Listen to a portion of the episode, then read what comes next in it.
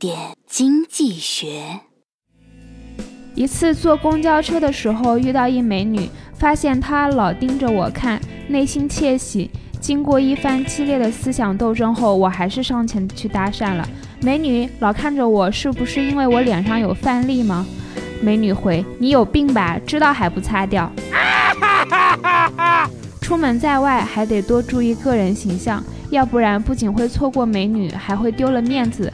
对于基金经理来说，历史业绩就是他们的脸面、颜值。可是，正如人不能光凭长相来描述个性一样，基金的历史业绩也不能帮助投资者在未来获得超额收益。原因在于：一、过去一年或者三年业绩出色，并不能代表未来的业绩。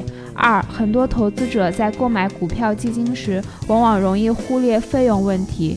事实上，很多研究表明，基金的高收费是导致投资者回报不佳的最重要因素之一。更多内容，更多投资门道，请关注微信公众号“好买商学院”，教你聪明投资。